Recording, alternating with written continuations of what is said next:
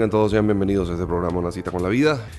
El tema del día de hoy es naufragando hacia el propósito. Escuche, naufragando al propósito o hacia el propósito.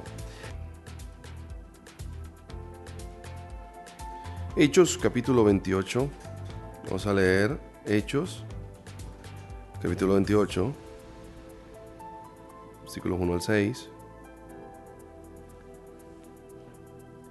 Cuando todos estuvimos a salvo, nos dimos cuenta de que nos encontrábamos en una isla llamada Malta. Hechos capítulo 28 versículos 1 al 6, el tema del día de hoy, naufragando al propósito. Y em, dice la palabra del Señor así. Cuando todos estuvimos a salvo, nos dimos cuenta de que nos encontrábamos en una isla llamada Malta.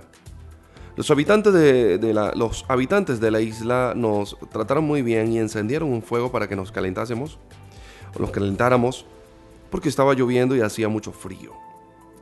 Pablo había recogido leña y le estaba echando al fuego. De repente, una serpiente salió huyendo del fuego y le mordió en la mano a Pablo. Cuando los que vivían en la isla vieron a la serpiente colgada de la mano de Pablo, dijeron, este hombre debe ser un asesino. Aunque se salvó de morir ahogado en el mar, la diosa de la justicia no lo deja vivir. Pero Pablo arrojó la serpiente al fuego. Todos esperaban que Pablo se hinchara o que cayera muerto en cualquier momento, pero se cansaron de esperar porque a Pablo no le pasó nada.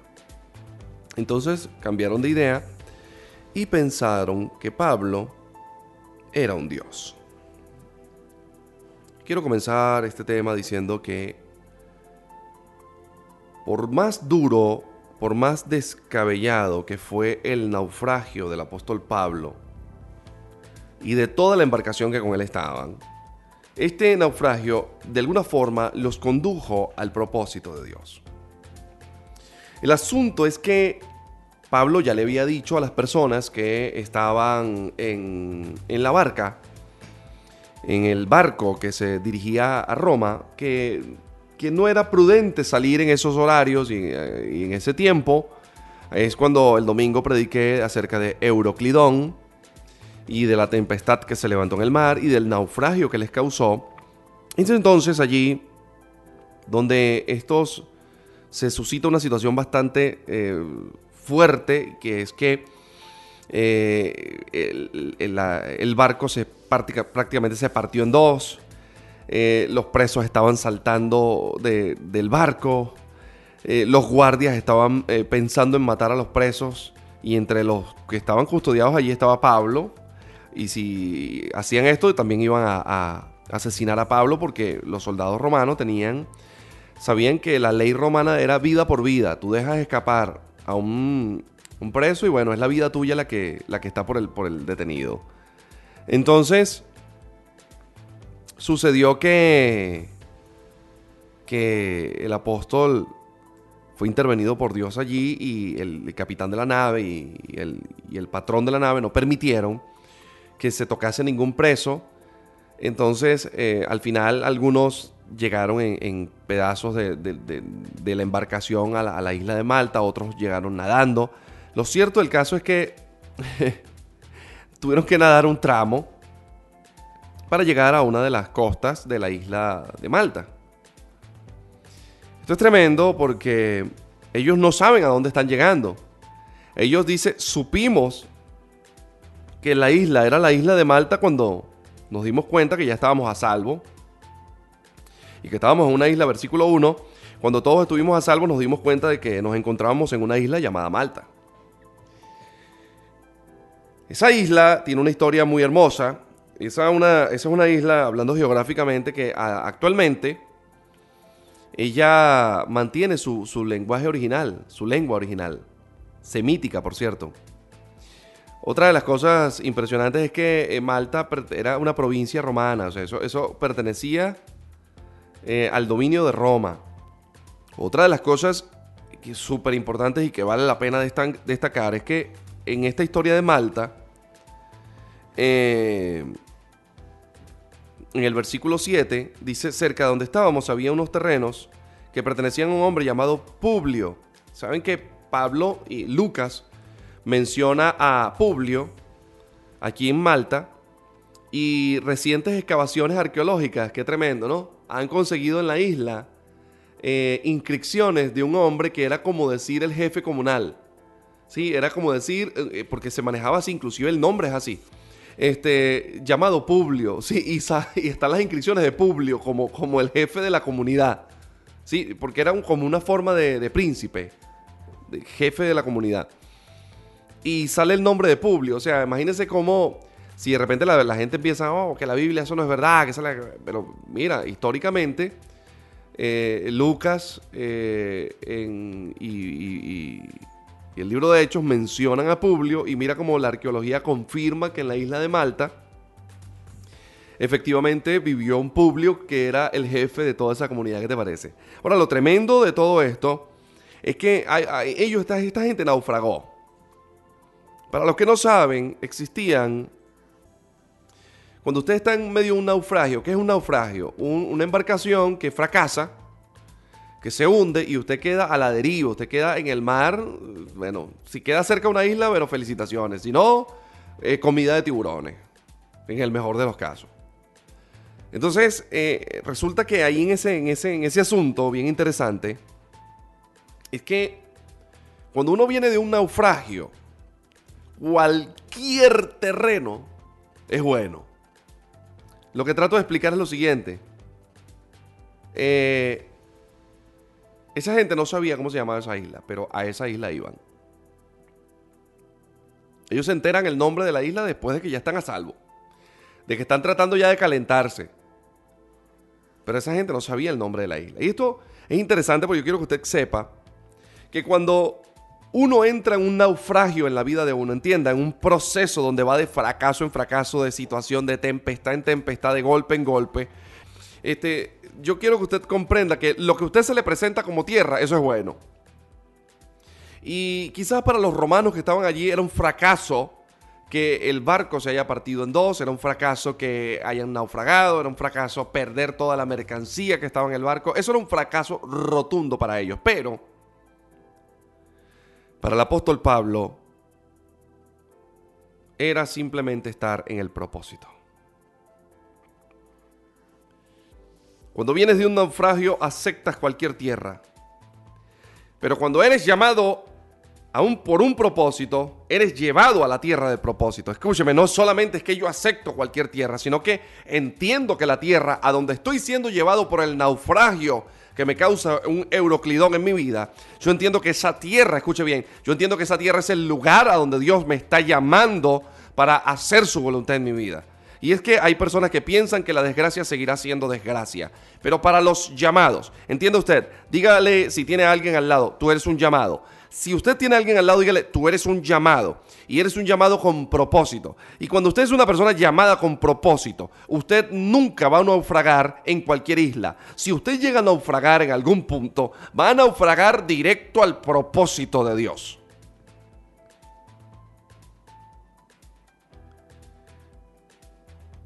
En perspectiva, podemos ver el naufragio del apóstol Pablo y de las personas que comandaban esa nave, la podemos ver como un fracaso rotundo. Pero en la perspectiva de Dios, era el éxito de Dios para cerrarle la boca a Satanás y demostrarle al mundo que cuando las cosas salen mal, Dios las puede llevar a lo mejor. Porque cuando usted es llamado a un propósito, todas las cosas les ayudan a bien. Le explico. El libro de Romanos capítulo 8 versículo 28 dice de la manera siguiente, todas las cosas ayudan a bien a los que aman a Cristo Jesús, a los que son llamados conforme a su propósito. El llamado con propósito te va a hacer que naufragues en la isla, exactamente en la isla donde Dios quiera que tú estés. usted se preguntará, wow, un apóstol como Pablo, con una unción tremenda, con un hombre que hasta los delantales se los mandaban a la gente y la gente quedaba sana. Y de repente este hombre entra en una situación de vida o de muerte. Una situación donde inclusive pasaron 14 días en ayuno en la embarcación. Una situación donde este, por días no vieron ni luna, ni estrellas, ni sol, ni nada. Una situación de muerte, una situación de amenaza, una situación de frío, una, una situación súper extra, recontra complicada. Pero aún y a pesar de ello, y esto es tremendo lo que estoy diciendo, y aún a pesar de ello, cuando naufragan, Dios permite que el naufragio sea en la isla de Malta, porque está pensando trastornar, trastornar, está pensando transformar, está pensando modificar, está pensando bendecir a todas las vidas de las personas. Porque hay naufragios que traen miserias, pero hay naufragios que lo que llevan a las islas de Malta son la bendición de Dios sobre muchas cosas. Quiero que usted entienda que de pronto el naufragio de tu empresa te está Dios proyectando para que abras una nueva. Que de pronto ese naufragio matrimonial que estás teniendo ahora es para que puedas recapitular y que puedas corregir todas aquellas situaciones que habías tenido para que entonces Dios pueda empezar a glorificarse en tu vida. Que ese naufragio emocional que ahora mismo tienes, que parece ese barco partido emocional donde te estás anegando, te estás llenando de agua, donde te estás hundiendo en la profunda mar, ese, ese naufragio lo está permitiendo Dios para que puedas entonces en este tiempo salir en una nueva condición emocional, a conquistar lo que Dios quiere que tú conquistes para este tiempo ese naufragio que estás viviendo a nivel intelectual, ese naufragio que estás viviendo a nivel eh, eh, en tu comunidad, ese naufragio que estás viviendo a nivel familiar, eh, Dios lo está permitiendo para hacer algo poderoso, para hacer algo de bendición en tu vida. Yo lo que creo es que hay hombres que simplemente y mujeres que simplemente en el tiempo del naufragio se dejan hundir porque se les acaban las esperanzas. Pero vemos otros que a pesar y aún a pesar de que vemos nuestra barca partida en dos, que vemos que, estamos rodeados de tiburones, que venimos de atravesar a Euroclidón, que venimos de atravesar la tempestad, que venimos de muchos días de no ver sol, de no ver luz, de no ver estrellas, de no ver nada. Y a pesar de ello, habemos personas que nos hemos decidido a nadar, a nadar hasta la orilla del propósito a donde Dios nos quiere poner. Yo quiero que la gente que me está escuchando en esta hora defina si es un nadador hacia las orillas del propósito de Dios o es una persona que se dejará morir en el mar de la depresión, en el mar de la tristeza, en el mar del fracaso, en el mar de una vida que no será recordada. Yo quiero que la gente que me está escuchando en esta hora decida si definitivamente es un náufrago o si definitivamente es un náufrago con propósito.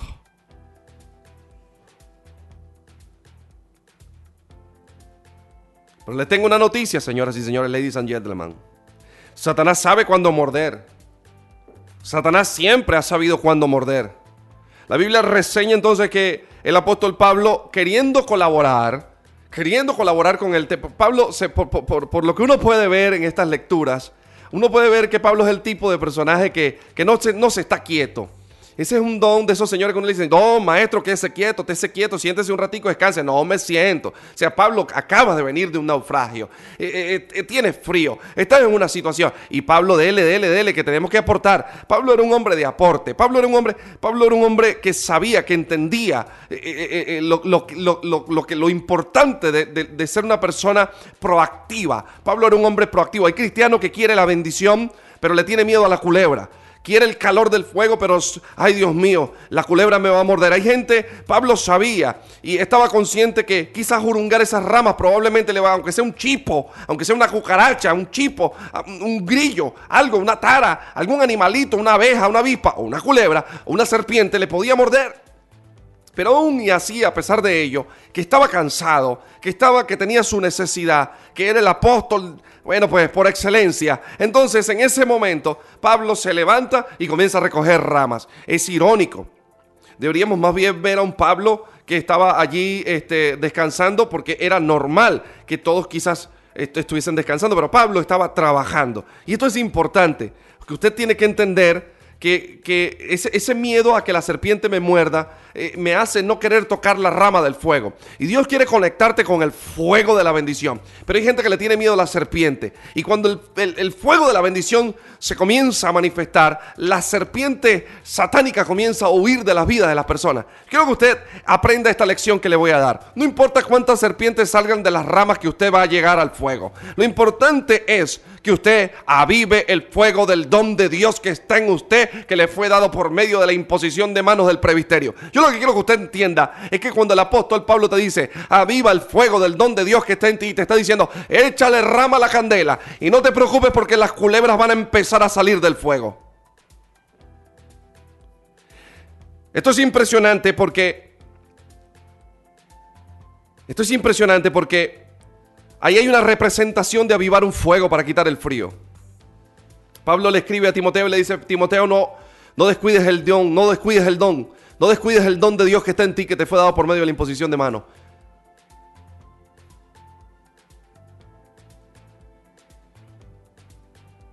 No lo descuides. Es como un fuego. Ese don es como un fuego. Usted tiene que avivar. La palabra avivar tiene que ver con fuego. Quiero que entienda eso. La palabra avivar tiene que ver con fuego. Por eso es que dice el Señor Jesucristo.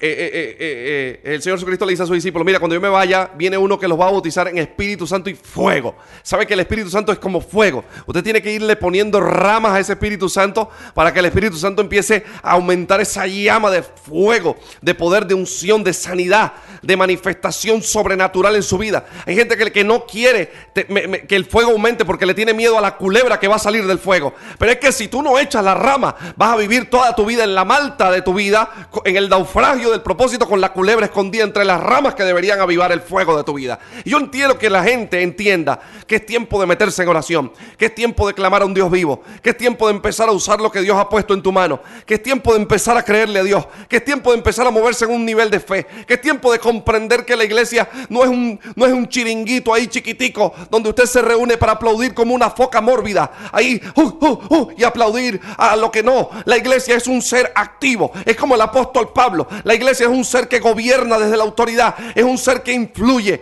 es un, es un ente que toca, es un, ente que trastorna, es un ente que cambia la mente de la gente, es, un es el único ente que puede frenar la delincuencia, es el único ente que puede ir a las enfermedades que no tienen cura y sanarlas en el nombre de Jesús. La iglesia es el único ente que puede traer un cambio profundo en la vida de los niños. Usted tiene que entender que la iglesia tiene que avivar el fuego. El apóstol le decía, le decía a gente, aviva el fuego del don, aviva el fuego del don que está en tu vida. No le tenga miedo a la rama, téngale miedo al Dios que hace que las serpientes huyan. Ese es el Dios que hay que entender, ese es el Dios que hay que comprender. Pero Satanás sabe cuándo morder, Satanás sabe que cuando tú estás avivando el fuego en tu vida, las serpientes van a salir y te van a morder en la mano. La mano representa obra, la mano representa esa gente que quiere trabajar, la gente, la mano representa esa gente que quiere ir al hospital a por el enfermo, esa gente que quiere ir a sanar, esa gente que quiere ir a predicar, esa gente que tiene hambre de teología,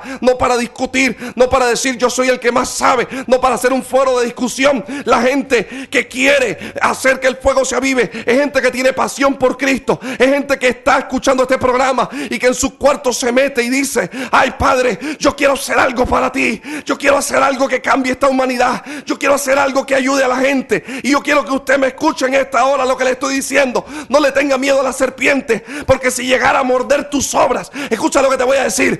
Si la serpiente llegara a morder tus obras, tú te vas a hacer el loco, porque nada pasará a los hijos de Dios. Te morderán serpientes, te rodearán eh, escorpiones asesinos, te perseguirá el enemigo, pero nadie podrá hacer frente en todos los días de tu vida, dice el Señor, porque yo estoy contigo para librarte, como te he librado hasta ahora. Nadie podrá detenerte, nadie podrá tocarte. Hay una unción de gloria que está cayendo en esta hora. La gente que me está escuchando en esta hora, levante sus manos porque las obras se activan en este tiempo en el nombre de Jesús.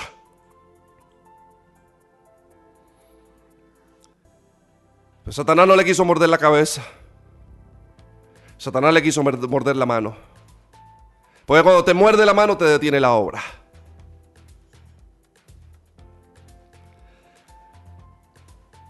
Pero la gente que estaba ahí alrededor empezaron a decir, caramba, que este tipo Pablo tiene que ser un asesino de esos de, de los malos. ¿Quién sabe qué habrá hecho este bicho de uña? Este es un animal de esos de uña. Bicho que si no muerde bota pelo. Que si no bota pelo tiene veneno. Y que si no tiene veneno pica. Porque se escapó del mar y estando aquí calentándose con nosotros en esta fogata lo mordió una culebra. La gente empezó a comentar, la gente comenzó a decir, ay papá, este dicho debe ser bien malo. Te quiere que saber que los griegos de, esta, de esa época creían en dos dioses particularmente. Uno era Neptuno. Neptuno era el, dios del mar, que eh, para los romanos era Poseidón y para los griegos era Neptuno. Y en el caso, eh, eh, esta gente dice, mira, escapó del mar. Probablemente, dicen algunos, que cuando ellos dicen escapó del mar, probablemente estén diciendo que haya escapado de la mano o de la justicia de Poseidón o de Neptuno. Y luego dice, en nuestra Biblia Reina Valera, dice así, tanto que escapó del mar y lo agarró la justicia. Justicia es una diosa. Eh, cuando usted revisa esa palabra en el griego, no dice justicia, sino que hace referencia a una diosa que se llamaba justicia. este, esa diosa llamada justicia eh, es romana realmente es griega, pero el, nombre que se le da allí es romano. Y dice, y se escribe justicia, justicia. Y entonces eh, los que estaban allí dijeron, bueno, lo peló Poseidón, lo, lo peló Neptuno, y lo está agarrando justicia aquí en la orilla con una serpiente venenosa que lo acaba de morder. Esa diosa justicia en griego es Temis. Temis esa es la diosa que usted va a ver que sale con una balanza en la mano, en la otra tiene una espada y ella tiene una venda en los ojos que es ciega. Y abajo, en, los pies de la estatua, le colocan un nombre que dice Témida o Temida. Ella tiene una hermana que es como, ella le llaman la Némesis. La Némesis es la hermana que ejecuta la justicia de Temis. Ahora esto es tremendo lo que le estoy diciendo. Lo que le estoy diciendo es tremendo porque para la gente, Pablo, y de repente el que te está viendo a ti, está diciendo, bueno, mire, eso que es cristiano, aguara. Le han caído todas las placas de Egipto y una más inventada. Porque en Egipto cayeron piojos, pero no garrapatas. A este le cayó garrapata. Este, y te están viendo y te están diciendo, bueno, mira, Naguará, vale, este, este debió haber sido bien malo que se metió a Cristiano. mira, lo peló el chingo y lo agarró el sin aquí. Sí. y el que te está viendo que de repente, de repente está pensando como lo que estaban viendo a Pablo en ese momento. Y yo te voy a decir algo, ten paz, ten paz con lo que la gente está diciendo, te está mirando. Mire, usted no ve que Pablo se disculpó. Ay, qué pena con usted saber. Sabe que el Pablo colombiano, ¿no? Y entonces, usted no ve a, Pablo, ay, qué pena con usted saber que yo aquí de, de metido, pues que yo estaba agarrando unas ramas para, para, para, avivar el fuego. Y entonces, pues se me ha mordido una culebra. Y mire, con nosotros ahora con este frío, con esta situación que estamos viviendo, y ahora con esta mano yo hinchada aquí, yo haciéndole problemas y carga a ustedes. No, mire, qué problema. A ver, a ver. No, no, no. Más bien termínenme de echar al mar. Usted no ve a Pablo quejándose en colombiano. Usted no ve a Pablo negociando nada. Usted simplemente ve a Pablo que se hizo el loco. Lo mordió una serpiente, como que se la sacudió, la terminó de tirar en el fuego. Quémate donde tienes que estar, porque las serpientes tienen que estar donde tienen que estar. Y Pablo se hizo el loco. No hay más menciones. No dice, y se le hinchó la mano a Pablo. Y a Pablo le dio un vaído y tuvimos que acostarlo y levantarle las piernas en ángulos de 45 grados. Y Pablo le dio una diarrea, una disentería de cuatro días, pero el Espíritu Santo. A Pablo no le dio nada. Al Pablo no le dio ni coquito. Al Pablo no le pasó nada. Al Pablo ni siquiera se le erizó la piel. A Pablo le quedaron las marcas, quizás los dos huequitos donde, donde la serpiente clavó sus dos eh, eh, colmillos venenosos. Satanás va a querer envenenar tu vida a través de los religiosos. Satanás va a querer envenenar tu vida a través del odio. Satanás va a querer envenenar tu vida a través de informaciones sucias. Satanás va a querer envenenar tu vida a través de discursos. Va a tratar de envenenar tu vida a través de falsas informaciones, de calumnias que se te va a levantar. Pero repite en este ahora, repite después de mí. Yo extiendo mi mano con la vara hacia el fuego, porque a mí no me toca nadie.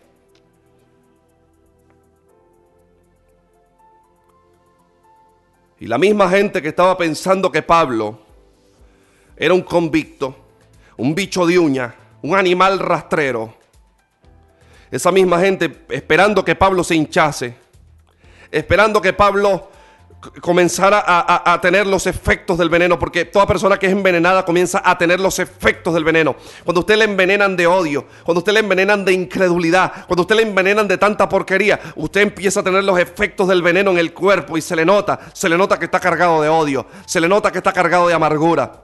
Se le nota que está cargado de ansiedad, se le nota que está cargado de tristeza, se le nota que está cargado de, de problema. Se le, se le, nota que está cargado del pecado. Se le nota, se le nota. Pero Pablo no se le notaba nada. La gente estaba esperando que se hinchara. Yo te voy a decir una cosa. Hay gente que está esperando ansiosa tu caída. Hay gente que está diciendo yo solo espero el día en que meta la pata. No importa, no importa si llegas a meter la pata. Yo te doy esta palabra. Apodérate, agarra, agarra, abre la mano derecha y haz como que si estás agarrando algo y esta palabra es mía. Siete veces cae el justo. Siete veces cae el justo. Y siete veces lo levantas Jehová. Agarra esta palabra que es para ti. Cuando yo caí, dice el Señor a través del salmista David, cuando caí no quedé postrado porque tú me sostenías de tu mano derecha.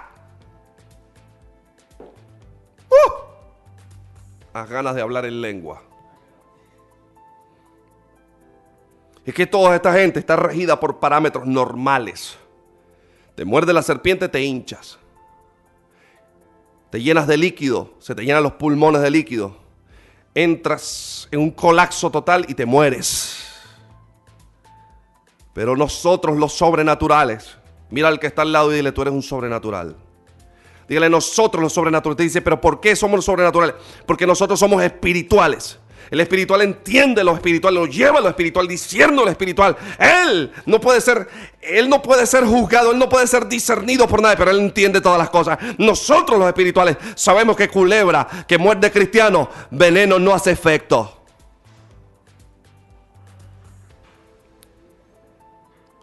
Nosotros estamos regidos por parámetros celestiales. Nosotros estamos regidos por parámetros celestiales. A ti, a ti no te rige un parámetro terrenal, a ti te rige un parámetro celestial. Como afecta la economía al resto del mundo, a ti no te afecta la economía de esa manera, porque el mismo Dios que multiplicó los panes y los peces es el mismo Dios que puede multiplicar tus finanzas. Yo quiero que tú entiendas en esta hora. Los parámetros del mundo para entender su, la economía, no son los parámetros de la iglesia para entender la economía, los parámetros del mundo para entender una enfermedad, no son los parámetros de la iglesia para entender una enfermedad, los parámetros de la gente para entender su desgracia. No es el parámetro de un cristiano. Los parámetros de un cristiano para entender un naufragio es, si he entrado en un naufragio, es porque Dios me va a llevar a la malta del propósito. Dios lo que está haciendo es llevándome a la isla del propósito. Yo no sé qué estás pensando tú, qué te está pasando, pero Dios te dice en esta hora, yo te estoy metiendo en el propósito.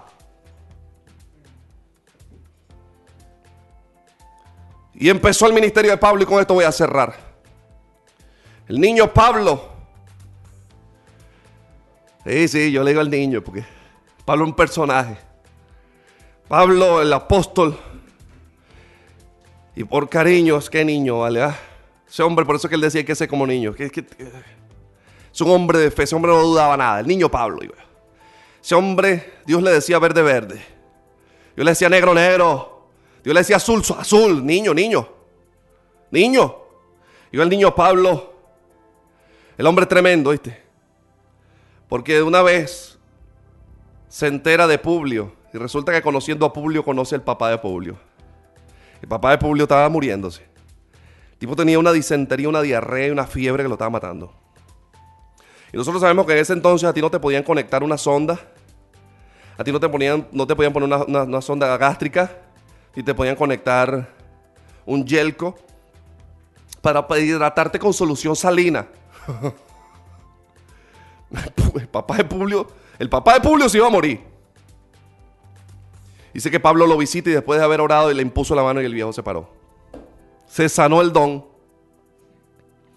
Acto seguido que se sana Publio. Como que se corrió la voz. Escuchaste que se sanó el papá de Publio. Me imagino que Publio tiene una prima no, mire, sabe que la abuela de nosotros sufre la tensión. Entonces llamaron a la abuela también. Y se vino, dice la Biblia, no estoy especulando yo, dice la Biblia, que después de que Pablo él opera en sanidad por el Espíritu Santo en la vida del papá de Publio, se vino toda la ciudad, la ciudad, todos los que estaban enfermos en Malta, empezaron a ser sanos a través del apóstol. Yo le quiero decir esto y con esto voy a cerrar. Usted no, no le importe a usted cómo se llame la isla. No le importe a usted la serpiente que está en la rama. No le importe a usted lo que la gente diga, lo que la gente esté pensando a usted. Lo que a usted le va a importar es lo que Dios va a hacer. A partir de este día lo que a usted le tiene que importar es lo que Dios va a hacer en este tiempo. Yo le voy a explicar versículo, versículo 9. Ay, papá, versículo 9. Cuando los otros enfermos de la isla se enteraron de eso, sé, porque la gente se entera. Cuando la gente se enteró de la primera sanidad que hubo aquí a través de este, de este, ministerio y de los demás ministerios, cuando la gente se enteró, la gente empezó, bueno, pero yo quiero llamar, yo quiero ver, yo quiero estar ahí, yo quiero estar presente. La gente empezó a conectarse, ¿sabe por qué? Porque se llenaron de fe. Así mismo pasó en Malta. ¿Sabe? Yo viví un naufragio tan fuerte, tan fuerte, tan fuerte en mi vida que yo pensaba que yo me iba a morir. Nadie sabía, hasta que de repente, ¡pum!, explotó este ministerio y la gente dijo, ah, ¿y ahora cómo lo paramos? Ya es muy tarde, ya no lo podemos parar. Y yo entiendo lo que pasó aquí. Ahora, ¿quién paraba a Pablo en Malta? Era, era, era el preso más honrado. y yo le voy a decir por qué. Yo le voy a decir por qué. Versículo 9. Pablo sanó a los enfermos de la, lista, de, la isla que se enteraron de eso y fueron a buscar a Pablo para que también los sanara. Y Pablo sanó en el nombre de Jesús. Aquí está. Lo sorprendente es esto. En esa isla pasamos tres meses y la gente de allí nos atendió muy bien y nos dieron de todo. Luego cuando subimos a otro barco para irnos nos dieron todo lo necesario para el barco. El barco en que íbamos a viajar era de Alejandría y había pasado el invierno en la isla y estaba cargado de trigo. Y por la parte delantera tenía la, figura de los dioses Castor y Pollux. Yo quiero que usted entienda esto. Una vez que Dios te mete en... Cuando Dios te, te, te permite pasar por un euroclidón, te saca del euroclidón, te pasa por la tempestad, te saca de la tempestad, te lleva a la isla de Malta y te mete en el propósito. Y después de que tú acatas el propósito, que tú, tú no llegas a la isla de Malta quejándote, ay Señor Naguará, qué desgracia mi vida, qué porquería, no, Dios mío, yo no puedo ser, tú me abandonaste, cielos de bronce sobre mi vida. O sea, si tú no llegas hacia Malta, sino que te metes en el propósito, entonces Dios trae sobre tu vida. Agarra ahí, abre la mano derecha y, di, esto es para mí. Dios trae sobre tu vida tiempo de honra. El tiempo de honra es cuando Dios empieza a bendecirte en todos los ámbitos. Dios empieza a bendecirte financieramente. Dios empieza a bendecirte espiritualmente. Dios empieza a bendecirte en cómo te ve la gente. El que antes te veía como un bicho raro de uña, ahora dice, ese como que es medio Dios. Y así decían de Pablo, pensaba que era un Dios y van a ver tu vida y van a decir, yo quiero ser como él. La gente se va a empezar a decir, yo quiero ser como ese hombre, yo quiero tener lo que ese hombre tiene. Mira la esposa de ese hombre, mira los hijos de ese hombre, mira la casa de ese hombre, mira cómo ese hombre vive, mira cómo ese hombre habla, mira la camisa de ese hombre, mira cómo se viste él, mira cómo camina, mira cómo hace. Y la gente va a empezar, ahora, el que antes era un degenerado, un bicho de uña, una cosa rara, un bicho venenoso, ahora es el hombre de Dios que todos quieren ser como él. Y esta palabra va para ti. Viene tiempo de honra, porque has atravesado Euroclidón, has atravesado mares, atravesaste tempestades, has atravesado situaciones, llegaste a la isla y Dios te dice, y si te metes en el propósito, en este tiempo donde he procesado a la humanidad, si te metes en el propósito, te voy a traer Venezuela, te voy a traer el tiempo de honra que he prometido sobre tu vida. Nos despedimos de tu programa Una cita con la vida. Una cita con la vida. Hasta la próxima emisión. Gracias por sintonizarnos.